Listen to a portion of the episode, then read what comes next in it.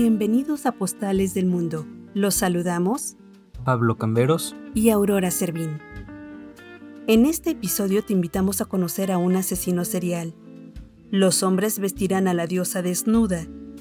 Daremos el último adiós a uno de los personajes más famosos de la música. Estoy más en Postales del Mundo. Quédate con nosotros.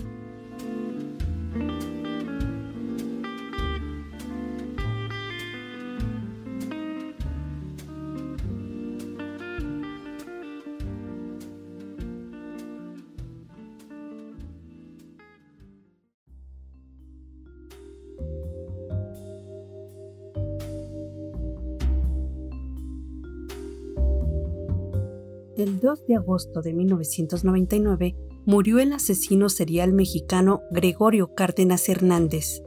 Estuvo 34 años en prisión. En 1976 fue absuelto por el entonces presidente Luis Echeverría Álvarez, quien determinó que Goyo era una celebridad.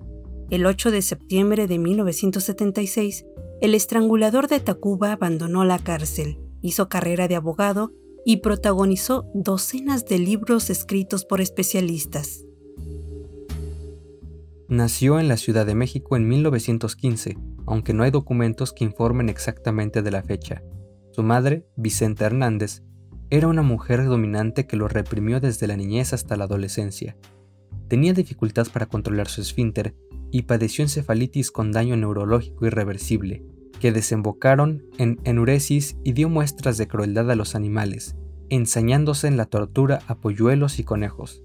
Sin embargo, Goyo tenía alto coeficiente intelectual que le permitió destacar en la escuela. A los 27 años, era un estudiante de ciencias químicas, tímido y de apariencia frágil o enfermiza. Pemex le había otorgado una beca para continuar con su carrera se independizó de su autoritaria mamá y rentó una casa en la calle Mar del Norte número 20 en Tacuba. Corría el año de 1942 y el México postrevolucionario buscaba modernizarse y convertirse en un país desarrollado. Mientras tanto, hacia las 11 de la noche del 15 de agosto de ese año, Goyo Cárdenas cobró la vida de su primera víctima, una joven de 16 años que respondía al nombre de María de los Ángeles González o Berta. Los hechos habían ocurrido en casa de este, quien enterró el cuerpo en su patio. Para el 23 de agosto, es decir, ocho días después, su segunda víctima sería otra joven de 14 años de nombre Raquel Rodríguez León, quien miraba sorprendida la cantidad de libros que había en casa de su cliente. Fue el momento propicio para el ataque, y nuevamente, el patio mal cubriría el cadáver. Seis días más tarde, la noche del 29 de agosto, la tercera víctima sería llevada a la casa de Goyo Cárdenas. Rosa, quien al ver el estado tan descuidado del lugar, sucio y desordenado, sintió desconfianza, pero ya era tarde. La lucha violenta que hubo entre ambos concluyó con la muerte de la chica. El crimen también fue ocultado en el patio. Gregorio cortejaba a una joven alumna de bachillerato de ciencias químicas de la UNAM, Graciela Arias Córdoba, de 21 años, hija del famoso abogado penalista Miguel Arias Córdoba. Así que el 2 de septiembre pasó por la estudiante a la escuela con el pretexto de llevarla en su auto a la casa de Graciela. Al llegar, antes de que ella bajara del auto, Goyo le declaró su amor a la chica. Ella lo rechazó y al intentar besarla por la fuerza ocurrió el homicidio. Una vez más, el asesino ocultaría el cuerpo en el patio de su casa. El 7 de septiembre, a petición de Cárdenas, su madre lo internó en el hospital psiquiátrico del doctor Oneto Barenque en Tacubaya, por haber perdido completamente la razón. Al día siguiente, el subjefe del servicio secreto, Simón Estrada Iglesias, fue a interrogarlo, pero ante la respuesta del presunto asesino mostrando unos trozos de gis como pastillas para volverse invisible, recrudeció el interrogatorio hasta que finalmente Goyo confesó el asesinato de Graciela Arias y su profundo odio por las mujeres, aparentemente a consecuencia de dos desilusiones amorosas. La primera, por abandono de su pareja, y la segunda, quien fue su esposa antes de los crímenes, lo había engañado con otro hombre. Ese mismo día por la tarde iniciaron la investigación en el domicilio del confeso, donde hizo su declaración mientras excavaban el lugar. El caso quedó en manos del célebre criminólogo, el doctor Alfonso Quirós Cuarón, quien con el tiempo escribió y publicó un libro titulado El caso de un estrangulador. Le dictaron auto de formal prisión y fue recluido en el Palacio Negro de Lecumberri en el pabellón de enfermos mentales, los abogados del homicida lograron conseguir su traslado al manicomio general La Castañeda, supuestamente para recibir tratamiento, pero inexplicablemente, al poco tiempo, gozaba de muchas comodidades. Asistió a las clases de psiquiatría del director en turno, tenía acceso a la biblioteca, recibía visitas familiares e incluso salía al cine con unas amigas. En la Navidad de 1947, él y otro interno se fugaron rumbo a Oaxaca y tras 20 días fue localizado y reaprendido. Él alegaba que no se había fugado, que solo había salido de vacaciones. En diciembre de 1948 fue regresado a Lecumberri donde memorizó el Código Penal e hizo la carrera de Derecho y litigó varios casos de compañeros. Ahí tocaba el piano que su madre le regaló, leía poesía, escuchaba ópera, dirigió una revista y pintaba cuadros. Además se casó dentro del penal y tuvo hijos a los que mantuvo con las ganancias que le dejaba la tienda de barrotes que puso en la cárcel. La familia del asesino apeló ante el presidente Luis Echeverría Álvarez, quien determinó que Goyo era una celebridad. El estrangulador de Tacuba quedó libre el 8 de septiembre de 1976. Al poco tiempo, el Congreso de la Unión lo invitó a la Cámara de Diputados para brindarle homenaje. Goyo habló de su vida y los diputados priistas aplaudieron al primer asesino serial de mujeres del que se tenía registro en México y lo consideraron un ejemplo para los mexicanos. Goyo se dedicó a pintar cuadros y a venderlos a precios elevados. Abrió su despacho y litigó. Alejandro Jorodowski hizo la película Santa Sangre basada en su caso. Se montaron obras de teatro sobre sus asesinatos en las que el propio Goyo corrigió detalles de los crímenes. Le dedicaron canciones, poemas y tuvo su propia radionovela. Se escribieron crónicas sobre su vida y libros con alarde científico. Al morir el 2 de agosto de 1999, se convirtió en el asesino serial más surrealista de la historia.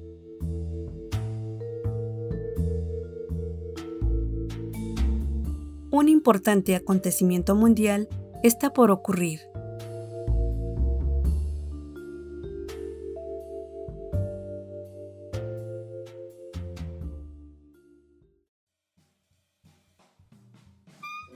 Los hermanos Orville y Wilbur Wright habían recibido únicamente una formación equivalente al nivel de bachillerato, por lo que, para ganarse la vida, montaron un negocio de reparación de bicicletas la empresa Wright Cycle Company, en la que podían aplicar con provecho sus excepcionales dotes para la mecánica práctica. Este negocio les permitió financiar a partir de 1899 investigaciones relativas al vuelo. Se lanzaron a la construcción de cometas y planeadores biplanos que perfeccionaron gracias a la introducción de elementos como el timón vertical, el elevador horizontal y los alerones. Sus trabajos y la incorporación de estas mejoras les permitieron pronto controlar por completo el movimiento del ingenio en las tres direcciones necesarias para el vuelo.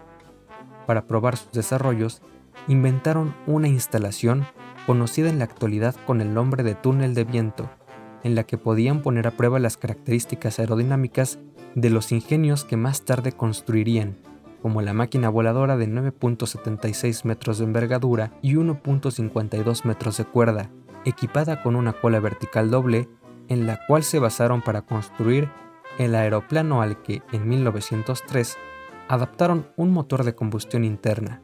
Fue el primer ingenio volador más pesado que el aire. Los vuelos iniciales de este aparato tuvieron lugar el 17 de diciembre de 1903, en las llanuras de Kill Devil, cerca de Kitty Hawk, en Carolina del Norte, y permitieron a Wilbur, ante la mirada de solo cinco testigos, protagonizar un vuelo de casi un minuto de duración durante el cual recorrió unos 850 pies, aproximadamente 26 metros.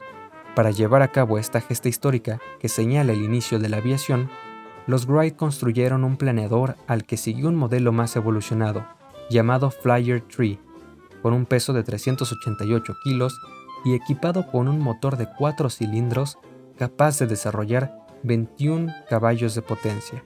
Este ingenio disponía de más de dos hélices. La proeza pasó casi inadvertida en una época en que los intentos del hombre por volar en aparatos más pesados que el aire no gozaban de reconocimiento tras los sucesivos fracasos de S.P. Langley. Sin embargo, la situación cambió radicalmente en 1905, cuando la prestigiosa revista científica estadounidense Scientific American dio a conocer los detalles de tal hazaña.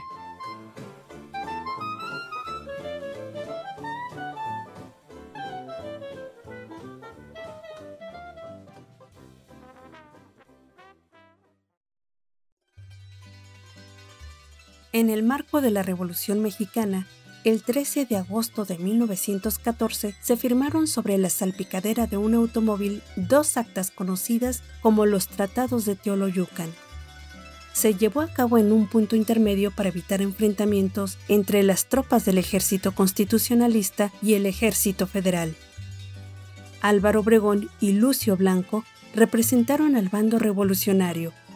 El general Gustavo A. Salas y el contraalmirante Otón Pompeyo Blanco figuraron por el Ejército Federal, mientras que por el gobierno del Distrito Federal acudió el licenciado Eduardo Iturbe. Esto representó la victoria de las clases medias y populares sobre las élites porfiristas del viejo régimen y la disolución del Ejército Federal. Así, el 15 de agosto de 1914, el político y militar Venustiano Carranza el general Álvaro Obregón y su ejército constitucionalista entraron triunfantes a la Ciudad de México, pues ya en marzo de ese mismo año, mediante el Plan de Guadalupe, habían desconocido el gobierno de Victoriano Huerta.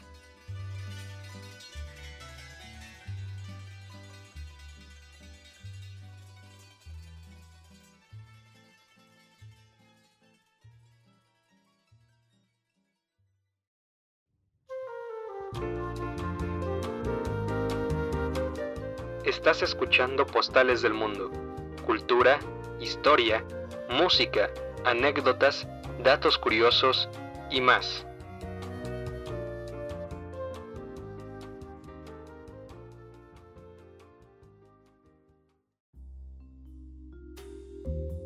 Un importante documento sonoro está cumpliendo 111 años de haberse grabado. Se trata del mensaje de audio grabado en un cilindro de cera que envió el general Porfirio Díaz Mori al inventor Thomas Alva Edison en agradecimiento por el obsequio de uno de los primeros fonógrafos. La Fonoteca Nacional de México conserva y resguarda una copia del primer documento sonoro. El original lo conserva el National Park Service de Estados Unidos y que, para fines de investigación, el licenciado mexicano Rogelio Aguilar Jiménez consigue la copia y para 2008 la donó a la fonoteca.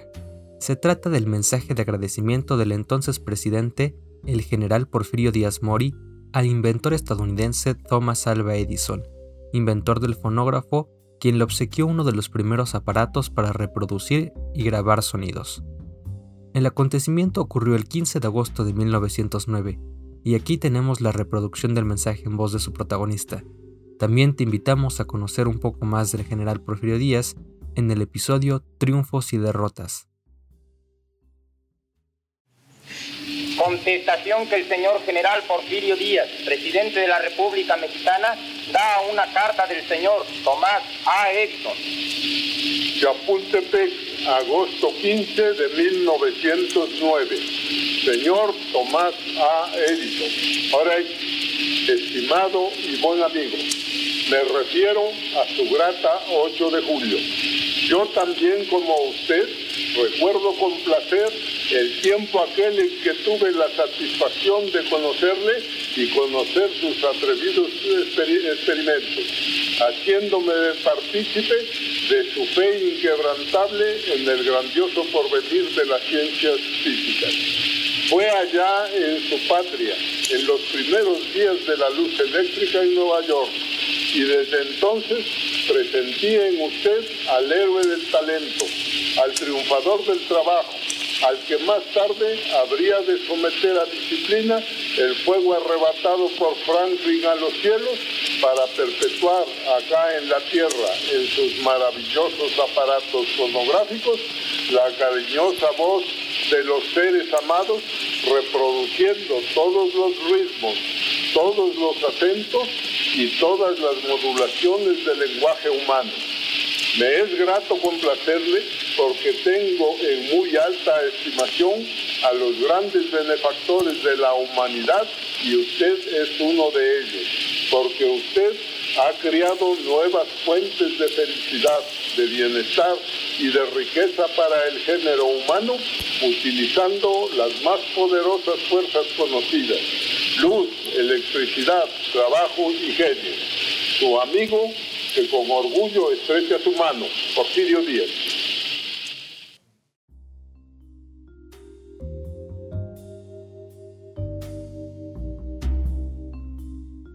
Muy buenos días, Laurel. Muy buenos días. Metal, bruma y silencio. Desde el alba te veo, grandiosa espiga, persiguiendo la niebla. Y eres en mi memoria esencia de horizonte, frágil sueño. O la Gibel te dio la perfección del vuelo y el inefable encanto de estar quieta, serena, rodilla al aire y senos hacia siempre como pétalos que hubiesen caído mansamente de la espléndida rosa de toda adolescencia. Muy buenos días, oh selva, laguna de lujuria, helénica y ansiosa. Buenos días en tu bronce de violetas broncíneas, y buenos días, amiga, para tu vientre o playa donde nacen deseos de espinosa violencia. Buenos días, cazadora, flechadora del alba, diosa de los crepúsculos. Dejo a tus pies un poco de anhelo juvenil y en tus hombros, apenas, abandono las alas rotas de este poema. Efraín Huerta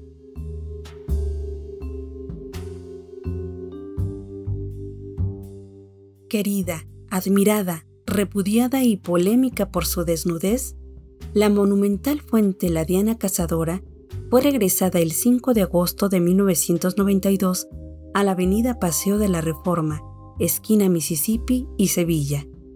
Su nombre original es la Flechadora de las Estrellas del Norte y representa a la diosa griega Artemisa.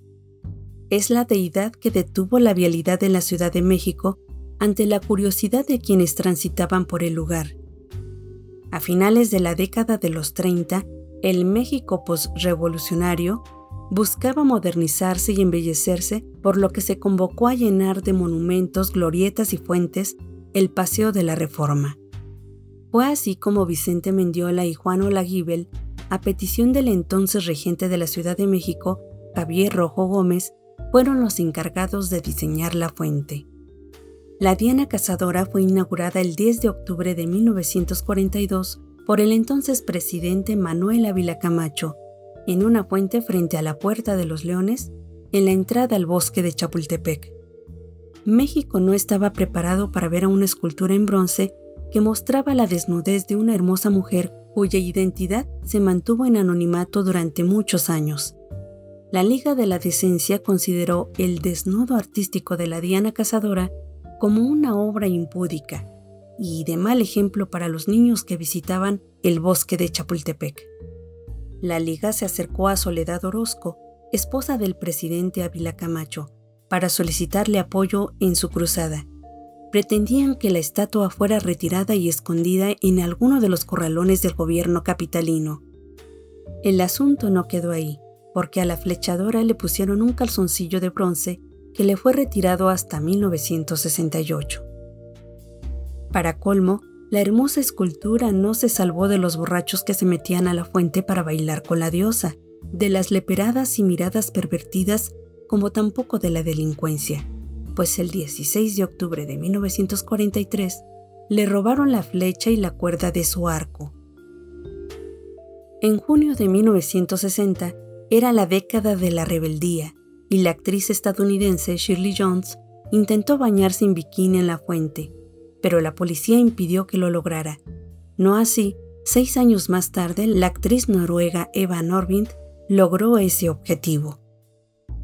A finales de 1967 bajaron a la Diana del pedestal para repararlo, oportunidad que tuvo el escultor Olagibel para convencer al regente Alfonso Corona del Rosal para retirar de la escultura el calzoncillo. Debido a los daños, tuvieron que fundir una nueva pieza sin defectos para colocarla otra vez en Paseo de la Reforma. La obra original fue trasladada a Esmiquilpan Hidalgo, donde ha residido desde entonces. Para 1974, a raíz de las obras del circuito interior, la Fuente de la Diana cambió de ubicación al Parque Ariel, a un costado de donde actualmente se encuentra la Torre Mayor. Ahí permaneció durante 18 años, que ante la insistencia de un grupo de artistas e intelectuales, reubicaron a la diosa el 5 de agosto de 1992 en la glorieta de la Diana sobre el Paseo de la Reforma. Ese mismo año, Elvia Martínez Verdalles presentó el libro El secreto de la Diana Cazadora, donde reveló ser la musa de tan polémica escultura.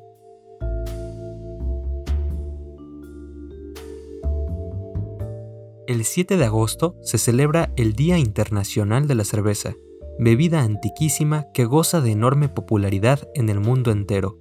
¿Conoce su historia? Te invitamos a escuchar nuestro episodio Sangre y Vikingos para saber más.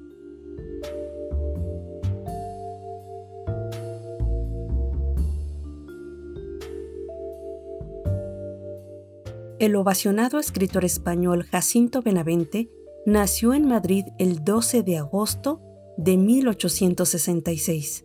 Destacan entre sus obras La Malquerida, Los Intereses Creados, Pepa Doncel y La Ciudad Alegre y Confiada.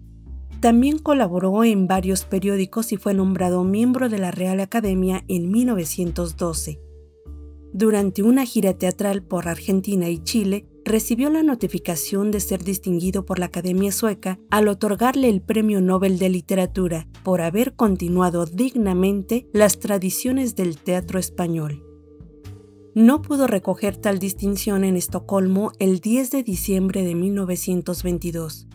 Por lo tanto, no hubo discurso del laureado dramaturgo.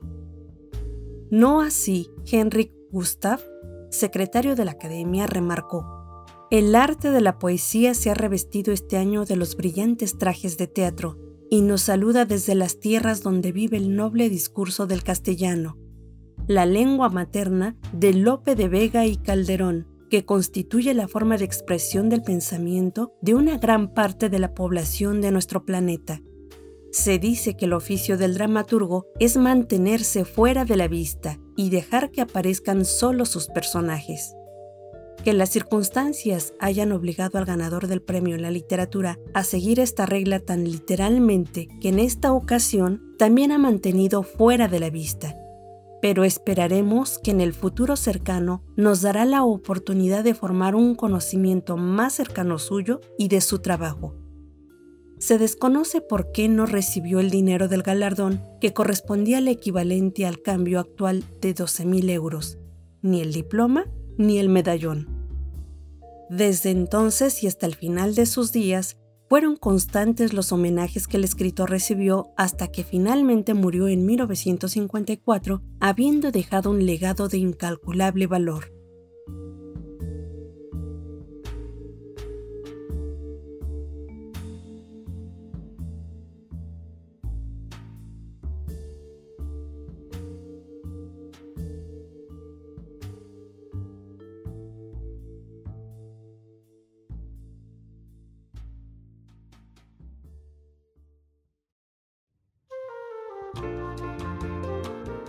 Estás escuchando Postales del Mundo. Cultura, historia, música, anécdotas, datos curiosos y más.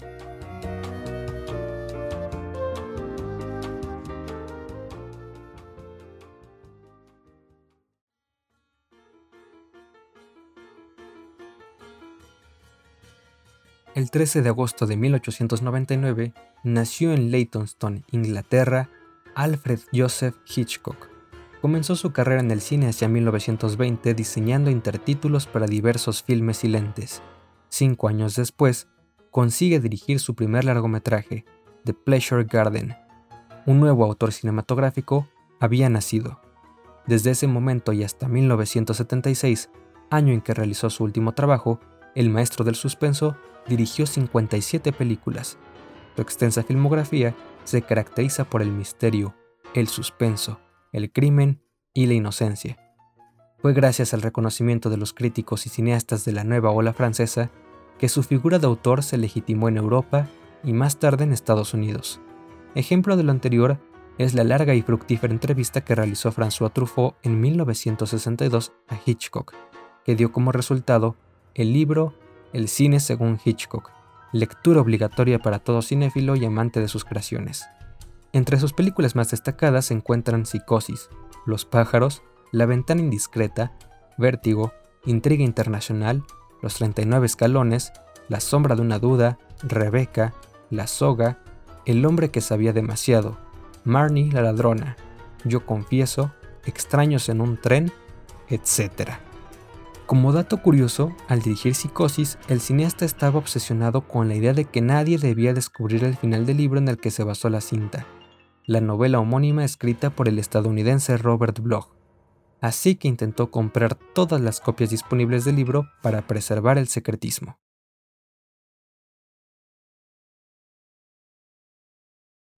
A propósito de cine, recordemos una función muy importante.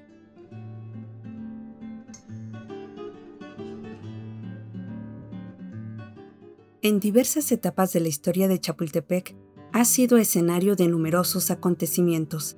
En esta ocasión hablaremos de uno que causó la curiosidad de mucha gente de la época porfiriana, la llegada del cine.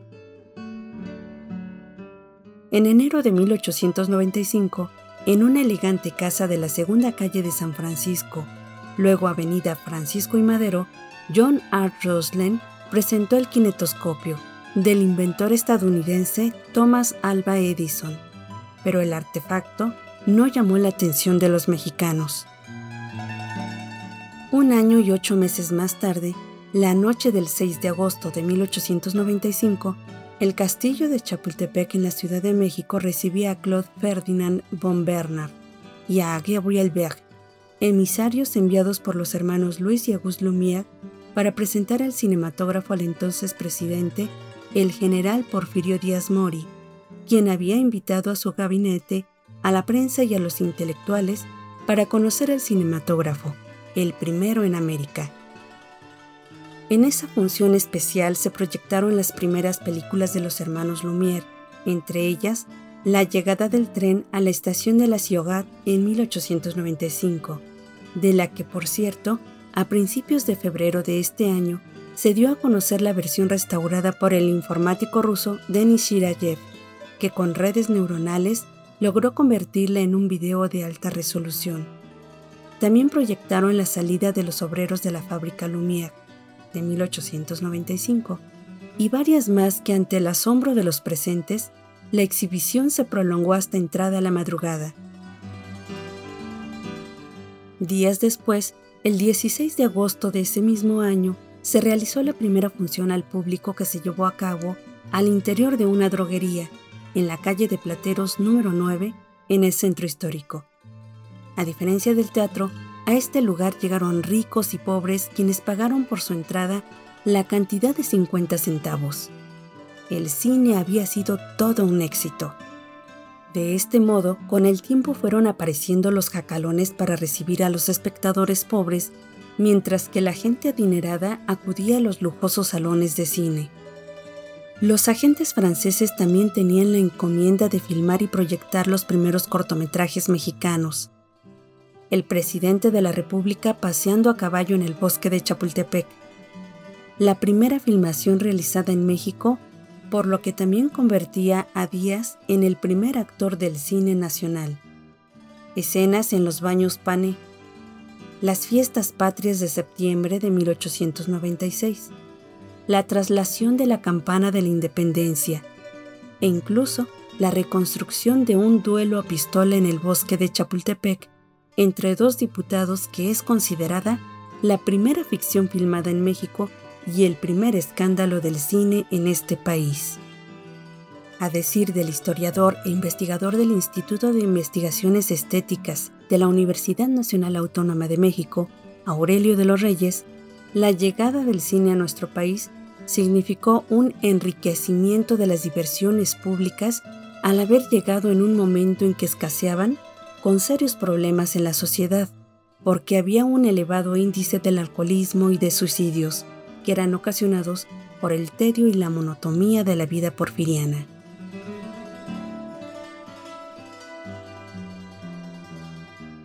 A propósito de las bellas artes, vayamos con un paisajista cuyo nombre artístico en náhuatl significa agua.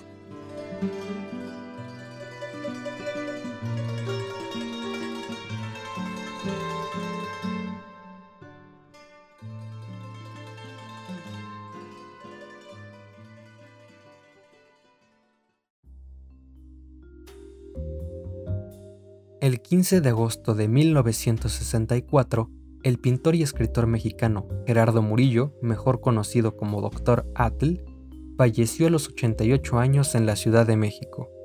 En su ciudad natal, Jalisco, realizó sus primeros estudios de pintura con el académico Felipe Castro.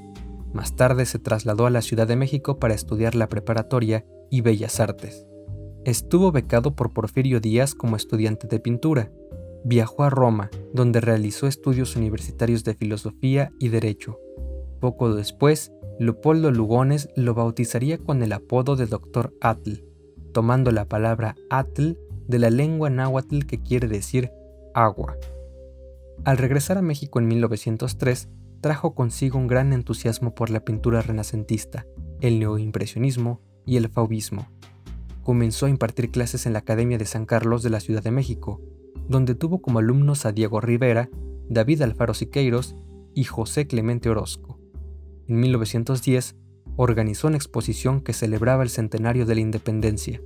En 1911 se desplazó a Italia, donde estudió vulcanología, y fue la curiosidad intelectual por este tipo de elementos naturales lo que lo llevaría más tarde, en 1942, al nacimiento del volcán Paricutín. Para registrar el fenómeno, elaboró apuntes y pinturas que expuso posteriormente en Bellas Artes. En 1950 publicaría el libro cómo nace y crece un volcán, el Paricutín. Fue un gran paisajista, escaló frecuentemente el Popocatépetl y el Iztaccíhuatl, y además de los volcanes, fueron los árboles y las montañas los modelos de sus pinturas con un manejo monumental del espacio, lleno de fuerza y vigor y horizontes curvados en busca de amplitud y movimiento. Se dedicó también a la literatura. Sus cuentos de todos colores, con temas de la revolución, lo consagraron como uno de los mejores narradores de esa etapa histórica, en parte por el atinado uso del habla popular. En sus relatos es recurrente el tema de la justicia. Finalmente, donó casi toda su obra plástica al Instituto Nacional de Bellas Artes.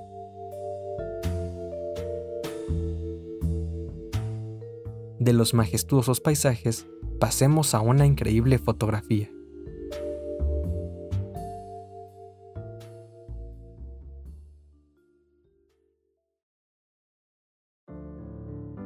Los fotoreportajes sobre la Segunda Guerra Mundial que publicaba semanalmente la revista estadounidense Life le dieron fama. La radio y la televisión informaban al respecto, pero esta revista fue la primera en dedicar números enteros para hablar del horror o la gloria de los combates.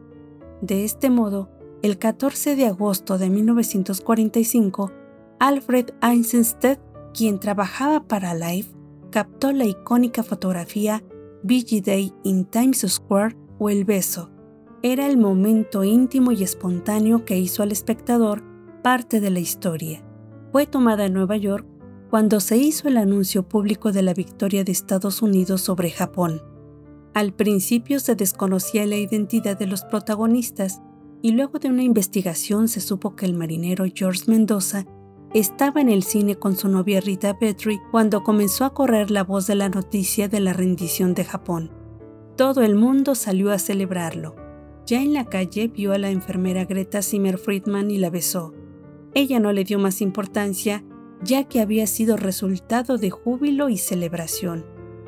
Por su parte, Rita, quien ya estaba casada con el marín, había asegurado no importarle aquel beso y abrazo apasionado a la enfermera, pero aseguró que en todos los años que llevaba de matrimonio con George, nunca la había besado así.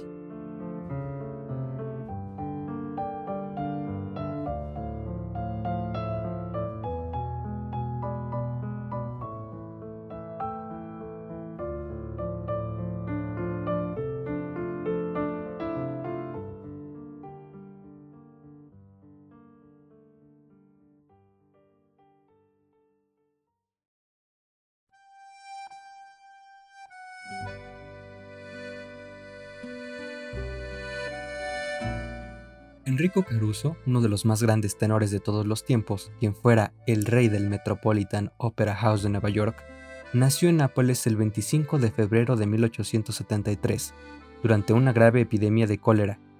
Creció en el hogar no pudiente del tenor Marcellino Caruso y su esposa Anna Baldini, quien murió cuando Enrico, a los 15 años, cantaba en el coro de la iglesia de San Severino. En la infancia y adolescencia, cantó en los coros de las iglesias locales. En 1897 hizo su debut con la Gioconda de Ponchielli, ópera con la cual haría también su debut María Callas en Verona 50 años más tarde. Así inició su fulgurante carrera, con presentaciones en el Teatro Lírico de Milán en 1897, en Buenos Aires y Roma en 1899 y en la Escala de Milán en la temporada de 1890 a 1891, donde el éxito fue rotundo con La Bohème y L'Elixir de Amore. Los triunfos continuaron al debutar en el Covent Garden de Londres con Rigoletto y los años siguientes en los grandes teatros de Europa. Se relata que en Barcelona fue recibido con silencio y de manera fría en 1904 y que fue silbado en Budapest en 1907. Jamás regresó a esas ciudades. Su carrera artística se vio coronada en el Metropolitan Opera House en Nueva York, debutando con Rigoletto el 23 de noviembre de 1903. Marcella Sembrick interpretó el papel de Gilda en la misma ópera, y donde cada temporada durante 16 años llovían los triunfos a Caruso. Esta misma ópera fue ovacionada en París, Berlín y Viena, como la Calas en Violeta, Enrico se acoplaba divinamente en el papel del duque de Mantua. Grabó el cuarteto de Rigoletto no menos de cuatro veces con sopranos de la talla de Marcella Sembric, Luisa Tetrazzini y Amelita Gallicurci. Cantó Radamés en Aida más frecuentemente que ninguna otra ópera, 64 veces, y consolidó la popularidad de esa magnífica obra de Verdi en Nueva York. También fue extraordinario su éxito con las óperas de Puccini, como su interpretación de Rodolfo en La Bohème, o cantando Tosca y Manon Lescaut. Puccini llegó por primera vez a Nueva York en 1913 para la presentación de Manon con Caruso y Geraldine Ferrar en Los Protagónicos, presentación a la que, por cierto, Puccini llegó tarde por el retraso del transatlántico que lo traía de Europa. Cuatro días más tarde, el compositor escribía, Luego de oír a Caruso en los ensayos de Madama Butterfly, Caruso canta como un dios. Una de las primeras grabaciones del gran tenor Enrico Caruso fue Pagliacci, acompañado al piano con el compositor León Cavallo. Esta interpretación lo llevó a un gran nivel teatral y mientras se presentaba en Londres en 1908, recibió la noticia de la muerte de su padre, y por si fuera poco, se enteró que la soprano Ada Giacchetti, su esposa, lo había abandonado.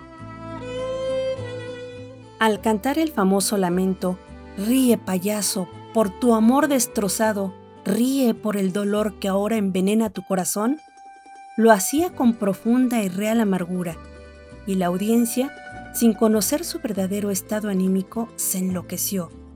Londres había caído rendido a Caruso. Pagliacci de Caruso fue la primera ópera que se transmitió por radio en la noche del 13 de enero de 1910. L'Elisir de Amore de Donizetti fue una de sus óperas preferidas. El aria Una furtiva lágrima causó furor en el público en la escala con una histórica presentación en 1901. En Sudamérica cantó a Edgardo de Ravenswood en el drama trágico Lucía de la Mermur, con Amelita Galli Cursi la legendaria soprano que vino a Nueva York solo en la temporada siguiente a la muerte de Caruso. En México se tuvo que trasladar la presentación de Caruso al Circo de Toros, donde 22.000 personas lo ovacionaron. En su última presentación, el 2 de noviembre de 1919, se produjo lo que Caruso calificó como una explosión. Cantó Sansón y Dalila con la contralto romana Gabriela Besansoni. Caruso fue uno de los artistas más costosos en la historia de la ópera. Fumaba dos paquetes de cigarrillos egipcios al día, casi siempre con una boquilla. Antes de entrar a escena, hacía inhalaciones y luego aspiraba un rapé sueco para aclarar la nariz, seguido de gárgaras de agua con sal y un traguito de whisky escocés. Caruso contrajo matrimonio con Dorothy Park Benjamin el 20 de agosto de 1918 en la Marble Collegiate Church de Nueva York y seis meses más tarde por el rito católico en la Catedral de San Patricio. Tuvo una hija, Gloria, nacida el 18 de diciembre de 1919, y dos hijos de una alianza previa con Ada Giacchetti. Tenía talento como caricaturista y fue ferviente coleccionista de toda una diversidad de objetos. Dejó valiosos álbumes de recortes, especialmente de todo lo relacionado con la Primera Guerra Mundial. En el verano, durante un mes de presentaciones en La Habana y una gira por 11 ciudades en Canadá y Estados Unidos, su carácter se tornó irritable debido a la tos, cefaleas e insomnio que le aquejaban. Sin embargo, más tarde, el 3 de diciembre de 1920, presentó victoriosamente Sansón en Nueva York a pesar de que una parte del escenario cayó sobre él, provocándole un golpe en el tórax. Al día siguiente, la tos se agravó por el resfrío del aire helado de Nueva York. Pese a ello, el médico diagnosticó que se encontraba bien para la actuación del 8 de diciembre. Ese día, antes de subir a escena, fumó un cigarrillo, pero su voz se quebró en Bestile Yuba. Cegado y tambaleante, salió del escenario para caer desfallecido.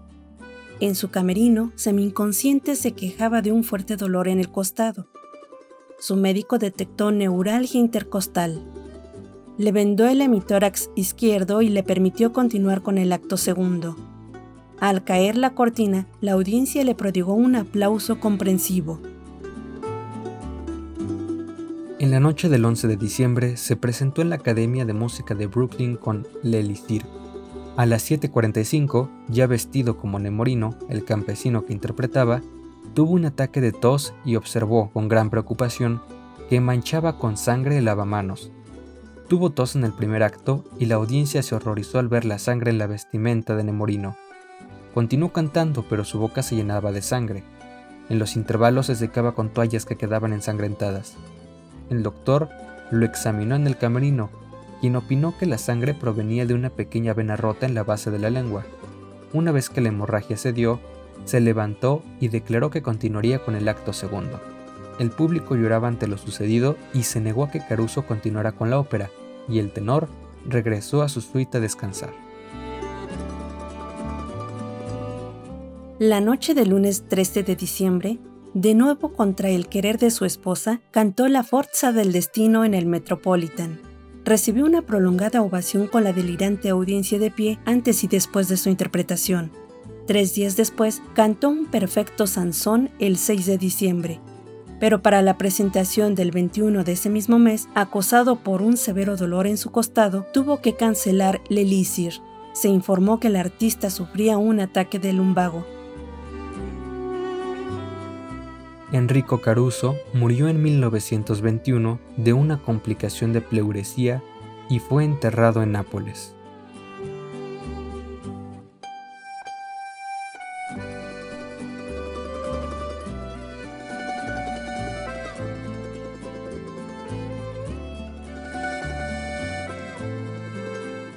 Esto ha sido todo por esta ocasión. Muchas gracias por escucharnos. No olvides suscribirte para no perderte ningún episodio. Síguenos en Facebook, Twitter e Instagram como Postales del Mundo. Esperamos tus comentarios. Hasta pronto.